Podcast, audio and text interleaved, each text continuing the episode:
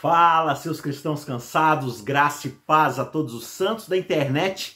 Chegamos ao nosso sétimo episódio, a sétima lição da nossa série do terceiro trimestre de 2022, que se chama Provados pelo Fogo.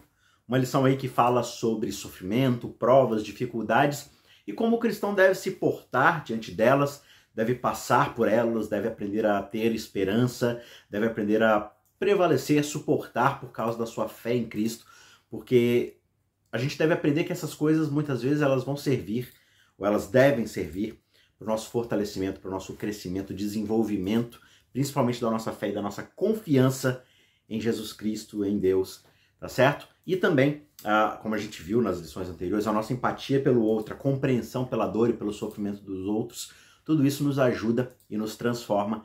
E na sétima lição, no sétimo episódio, a gente vai ver sobre o tema da esperança indestrutível. Como cultivar, como amadurecer uma esperança que é indestrutível, que é, é suporta qualquer tipo de sofrimento, suporta qualquer tipo de adversidade e permanece firme.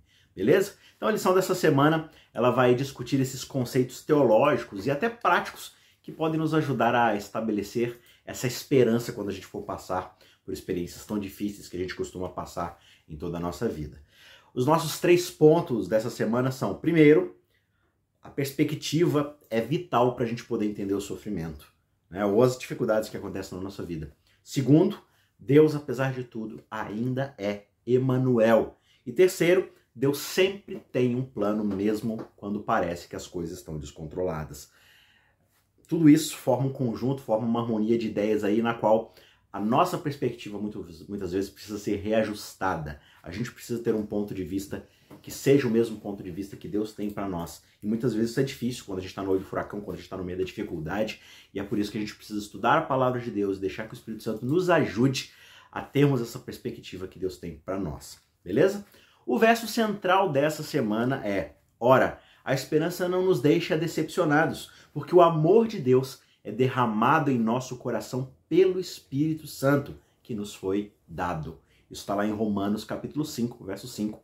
Um verso muito bonito aí que Paulo escreveu para falar dessa esperança que não vai ser decepcionada por causa de Cristo Jesus, por causa do amor que o Espírito Santo derrama nos nossos corações.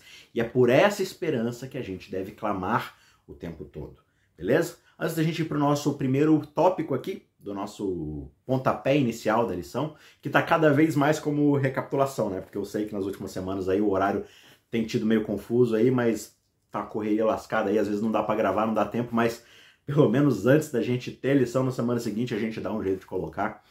Uh, mas corre aí, se inscreva no nosso canal, assine as notificações para você não ficar de fora de nenhum vídeo que é postado no canal, especialmente as meditações diárias que também todos os dias lá estão firmemente postadas. A gente está falando agora, quase terminando o Sermão do Monte, falando sobre os lobos em peles de ovelhas, os falsos mestres, reconhecer os ensinamentos dessas pessoas pelos frutos que elas vivem, né? Então está sendo uma jornada bem interessante. A gente já está nos evangelhos em reta final aí no restante do ano para terminar o Novo Testamento até Apocalipse. Eu tenho certeza que vai ser uma jornada incrível mesmo aí na reta final. Se você não começou com a gente desde o início do ano essa jornada, ou você pode deixar para começar no que vem, e aí você assina aí a notificação, deixa marcadinho aí para começar no dia 1 de janeiro todo o ciclo, ou você pode correr aí de vários por dia, vários no final de semana, ou também você não precisa seguir assim o dia marcado de cada uma. Você quer começar hoje, Começa lá pela 1 de janeiro e vai marcando, vai fazendo seu próprio cálculo, enfim, vai assistindo aí diariamente. O importante é você ter essa jornada de conhecer pelo menos esse panorama mais geral aí, amplo da Bíblia, que tem muitas lições para poder ensinar pra gente. E tudo isso fica muito mais fácil se você tiver inscrito e tiver assinado as notificações, porque aí toda vez que sai vídeo novo, você em primeira mão já recebe a notificação e o aviso de que a gente está postando material novo. E inclusive, ano que vem, se tudo der certo, a gente vai ter muito material teológico legal, a gente vai ter um novo curso de teologia, de Bíblia, tá? Então não fica de fora de forma alguma, tá certo? Vamos então para o nosso primeiro tópico aqui, que é a perspectiva diante do sofrimento é algo vital. Né? A gente está fazendo um apanhado aqui de domingo, segunda e quinta-feira. E o que, que é essa perspectiva vital que nós precisamos ter? A gente precisa entender algumas coisas aqui. Primeiro, o ponto de vista de Deus. Existe uma perspectiva muito mais ampla da vida, que é a perspectiva de Deus. E essa perspectiva ela é essencial para a gente sobreviver a tempos difíceis. Veja o que, que Paulo fala lá na sua segunda carta, no capítulo 3, verso 8. Ele diz o seguinte: Olha, amados, existe uma coisa aqui que muitas vezes a gente não considera. A gente não pode esquecer disso, que é o quê? Para o Senhor, um dia é como mil anos, e mil anos são como um dia. O que isso quer dizer? Isso quer dizer que do lado de Deus existe um jogo. Vou colocar jogo aqui em termos humanos para a gente compreender, mas existe algo muito mais longo e muito mais amplo e complexo acontecendo. E às vezes a gente quer fazer com que todo o funcionamento do nosso mundo, da nossa história, do nosso momento, do nosso universo gire em torno do que me aconteceu hoje, amanhã, vai acontecer semana que vem, sendo que a nossa vida é só um ponto, num, num algo muito complexo que está acontecendo, que é o plano da redenção, o grande conflito que está acontecendo, e às vezes a gente quer pautar Deus e a sua vontade de acordo com aquilo que acontece na nossa vida pontualmente, individualisticamente. Quando você pega, por exemplo, a experiência que Abacuque teve, né, como ele descreve, uh, especialmente lá na sua carta profética, né, no seu livro profético, o livro de Abacuque, você vê lá a discussão, as conversas que ele tem com Deus. Ele fala: Senhor, até quando o Senhor vai ficar aí impassivo, sem fazer nada? O mal está acontecendo aqui em Jerusalém e o Senhor não corrige, o Senhor não castiga. Quando é que o Senhor vai intervir? E aí Deus responde a Abacuque. Ele fala assim: Abacuque, quem disse que eu não estou fazendo nada? Talvez eu não esteja fazendo o que você espera que eu faça, mas eu estou fazendo alguma coisa. Eu estou levantando os babilônicos para poder, e aí, acabar com a maldade de Israel de Judá. E aí Abacuque fala, Senhor, e aí volta a reclamar. Mas os babilônicos são ainda piores do que os de Jerusalém, do que os judeus, do que os israelitas. O senhor vai apagar fogo com nitrogênio líquido. Não faz o menor sentido. Deus fala assim, calma, Abacuque. Eu tenho um plano. Está tudo debaixo daquilo que eu planejei para o futuro de Israel, para o futuro da humanidade, para a salvação de todo mundo. Está tudo dentro dos planos. Acalme-se. Tenha paciência. E aí, quando Abacuque volta a insistir, vem aquele famoso verso onde Deus fala: Abacuque, o Senhor está sentado no seu santo trono, cale-se diante dele toda a terra. Verso aí que muitas vezes a gente fala é, usando ele como reverência na hora do culto. Na verdade, o que Deus fala nesse verso é: Abacuque, eu estou sentado no meu trono, governando todo o universo. Eu estou no controle de tudo. Fica quietinho aí que você é um mero humano e você está tentando alcançar ou discutir coisas que você não tem noção. Por quê? Porque você não está vendo da perspectiva que eu estou vendo. Eu estou vendo a perspectiva do todo. Você está vendo só um, um, pontinho específico. Então esse que muitas vezes é o nosso problema. O mesmo problema que Abacuque teve. Quando Abacuque muda essa perspectiva, o livro acaba com ele agradecendo ao Senhor, dizendo, olha, mesmo que a figueira não tenha frutos, mesmo que não haja flores né, na, na planta, mesmo que toda a nossa economia que não prospere, eu, contudo, confiarei no Senhor e exaltarei no Deus da minha salvação. Eu sei que no fim, Deus está trabalhando para a nossa salvação e para o nosso bem. Então, quando a gente compreende isso e muda essa perspectiva, já é um passo a mais. A chave para a gente poder sobreviver nesse mundo tão sofrido é a mesma chave que Abacuque teve que entender para poder sobreviver. E né, é quando ele é levado justamente a ver esse quadro completo do que de fato está acontecendo. E aí que no capítulo 3, então, ele é capaz de orar essa oração incrível de louvor por causa do Deus que vai fazer o bem no futuro, que no fim vai resolver todas as coisas. Por mais que agora, pontualmente, as coisas pareçam estar fora de lugar, pareçam estar caminhando para uma direção errada, essa direção só é errada por causa da nossa perspectiva. Né? Talvez ela tenha até uh, uma dor pontual, um sofrimento pontual aqui no presente, mas nada comparado àquilo que Deus quer fazer lá na frente, no futuro. A perspectiva espiritual mais ampla do universo que a gente precisa sempre ter em mente é o grande conflito. A grande estrutura de imagens para todas as outras histórias bíblicas e nossas próprias experiências de hoje é o grande conflito. Entender que existe algo amplo no universo acontecendo que vai muito além simplesmente da história humana, da história do planeta Terra. Deus está em luta para demonstrar para todo o universo que não existe um caminho melhor do que aquele que ele traçou para a criação quando ele a fez. O grande problema de tudo que a gente enfrenta hoje é porque a gente decidiu seguir um caminho totalmente diferente. A gente decidiu ir por outro rumo. E por causa disso, Deus está consertando todas as coisas. Só que ele simplesmente estalar o dedo e resolver refazer tudo, Imagina o tanto de criaturas, seres e principalmente a humanidade que ia ser destruído nesse processo. Então Deus está trabalhando para salvar o máximo de pessoas, de criaturas que ele possa salvar dentro desse plano de salvação. E isso requer tempo, requer que a verdade amadureça e seja vista na perspectiva das pessoas, na mesma perspectiva que Deus está vendo. Por isso a gente precisa ter essa paciência, a gente precisa ter essa compreensão e essa fé de que Deus está fazendo o melhor para nós. Um outro ponto muito importante nessa perspectiva é a questão da glória de Deus. Né? Uma outra chave para a gente enfrentar a dificuldade de sobrevivência nesse sofrimento é reconhecermos e passarmos a apreciar a grandeza do caráter de Deus. Se nós sabemos pela palavra de Deus e pelo passado, pela história passada, de que Deus é um pai amoroso, de que Deus é grandioso e trabalha pelo bem dos seus filhos, se esse é o caráter dele, um caráter de amor, então eu preciso compreender que aquilo que ele está fazendo hoje na minha vida, ou permitindo que aconteça, está no caminho do seu plano de amor para a humanidade. O próprio Jó é um exemplo assim sublime, quintessencial de alguém que acabou perdendo de vista as suas próprias lutas quando ele conseguiu vislumbrar e ter a perspectiva da magnificência do caráter de Deus.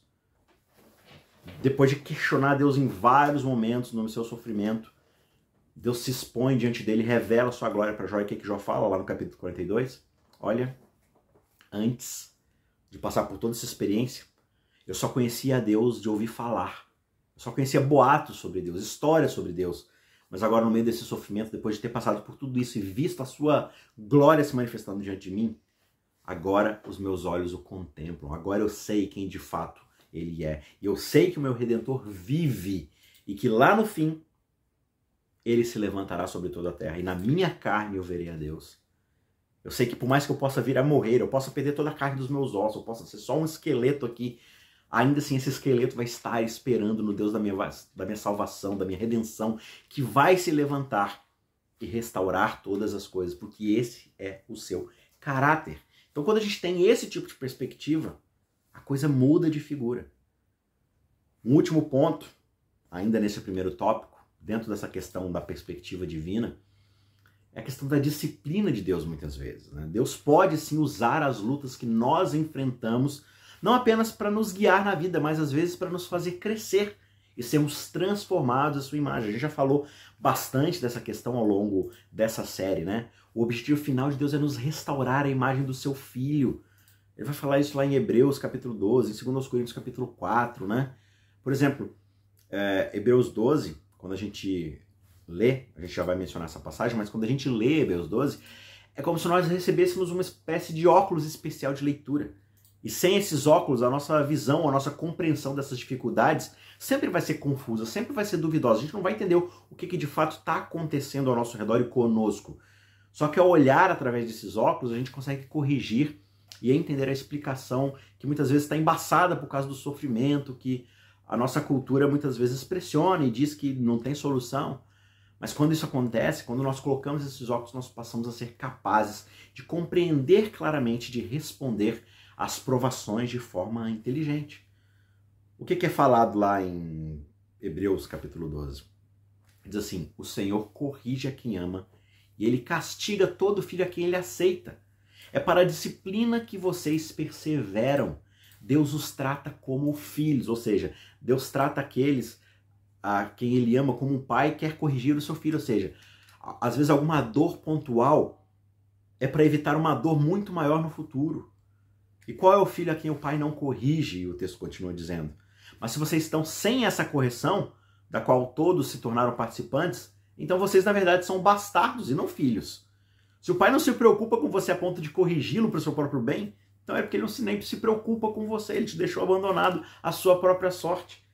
Além disso, nós tínhamos os nossos pais humanos que nos corrigiam e nós os respeitávamos. Será que então não nos sujeitaremos muito mais ao Pai espiritual para o qual vivemos?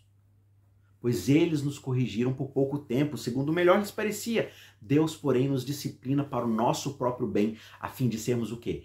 Participantes da sua santidade. Esse é o resultado final, esse é o objetivo final de Deus na nossa vida sermos imagem do seu filho, sermos participantes da sua santidade, mesmo que para isso nós precisemos passar por intempéries, por momentos de dificuldade ainda aqui nessa vida.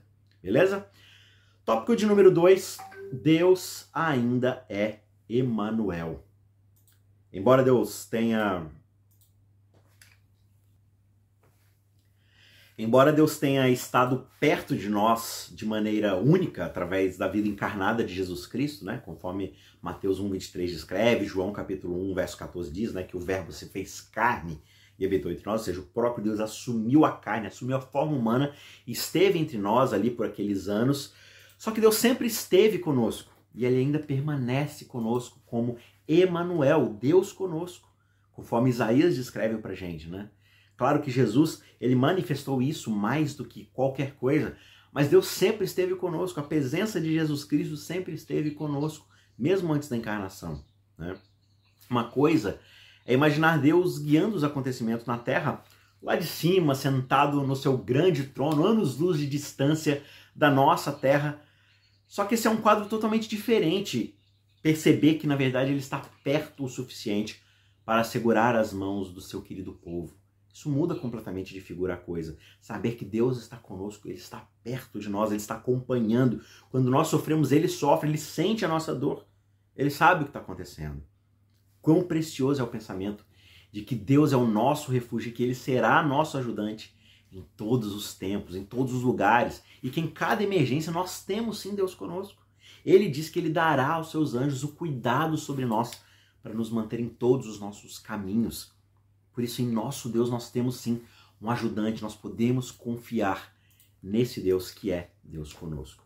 Finalmente, ponto de número 3, Deus sempre tem um plano. A conexão de Deus para com nossas vidas é mais do que uma mera proximidade ou mesmo um conforto espiritual. Na medida em que nós submetemos a nossa vida à sua liderança, Deus demonstra que ele tem um plano para o nosso benefício definitivo.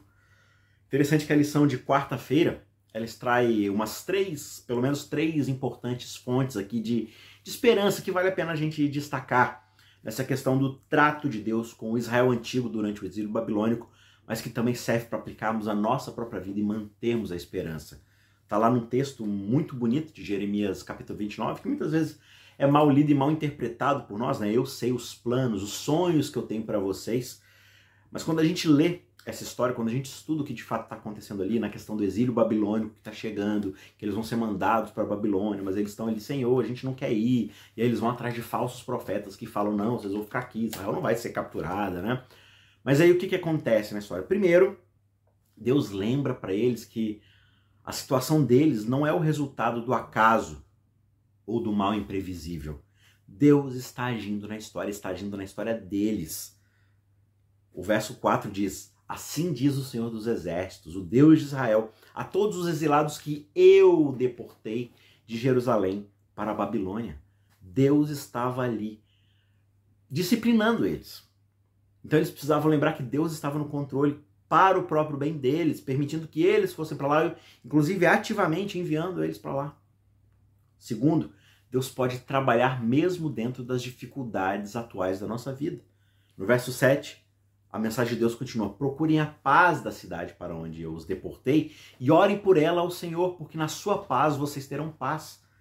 Deus fala para que eles prosperem dentro de Babilônia, ou seja, para que eles vivam apesar da adversidade que eles estarão enfrentando e procurem fazer o melhor dentro dessa situação. Porque Deus estará trabalhando na vida deles através de todo o sofrimento, através de toda essa adversidade, para tirar o melhor lá na frente de tudo isso. E terceiro, Deus vai trazer um fim ao exílio que eles estão experimentando. A disciplina vai ter um fim. E a ideia de Deus é que ao fim dessa disciplina, algo muito melhor e muito mais brilhante, muito mais próximo da imagem do seu filho esteja pronto do lado de lá do sofrimento. No verso 10 do capítulo 29, ele diz, né, assim diz o Senhor: Logo que se cumprirem para a Babilônia 70 anos, atentarei para vocês e cumprirei a promessa que eu fiz para vocês, trazendo-os de volta a esse lugar. Deus promete que o sofrimento vai ter um fim e que assim como ele permitiu isso no começo, ele vai finalizar quando ele cumprir seu objetivo na nossa vida, de nos redimir, de nos salvar. Então, como estudantes da profecia bíblica, a gente precisa entender que as garantias de Deus a Israel na Babilônia deveriam também ser uma lição importante para nós, porque a gente pode projetar isso de certa forma para nós que esperamos ansiosamente o retorno de Cristo em breve. A promessa foi feita, a sua vinda vai se cumprir, mas enquanto isso a gente vai passar por dificuldades. Então a gente precisa encarar essas dificuldades não como pedras de tropeço na nossa vida, mas como processos de amadurecimento para que cheguemos nesse dia final muito mais prontos, muito mais maduros, muito mais preparados. Beleza? Para a gente concluir, uma última citação aqui. A experiência de todos é de que vem tempos de grande decepção e desânimo total. Dizem que a tristeza é a porção que nós recebemos como alimento. E é difícil acreditar que Deus ainda é o benfeitor gentil de seus filhos nascidos na terra. Dia em que os problemas assediam a nossa alma até que a morte pareça preferível até mesmo à vida. É então que muitos perdem sua segurança em Deus e são levados à escravidão da dúvida, à escravidão da incredulidade. Poderíamos em tais momentos discernir com percepção espiritual o significado das providências de Deus. Deveríamos ver anjos procurando nos salvar de nós mesmos, esforçando-se para plantar os nossos pés sobre uma fundação mais firme que as colinas eternas. E uma nova fé, uma nova vida, então surgiria nessa existência. Isso está lá em Profetas e Reis, página 162. Que nesse restante de semana você possa compreender que Deus está trabalhando na sua vida para o melhor que possa acontecer. E peça ao Espírito Santo para te ajudar a enxergar os momentos que você passar, as provas que você enfrentar, da perspectiva única de Deus, que é a de salvação da sua alma, da sua família, da sua vida, daqueles que estão ao seu redor. Deus está trabalhando para o bem de todo o universo.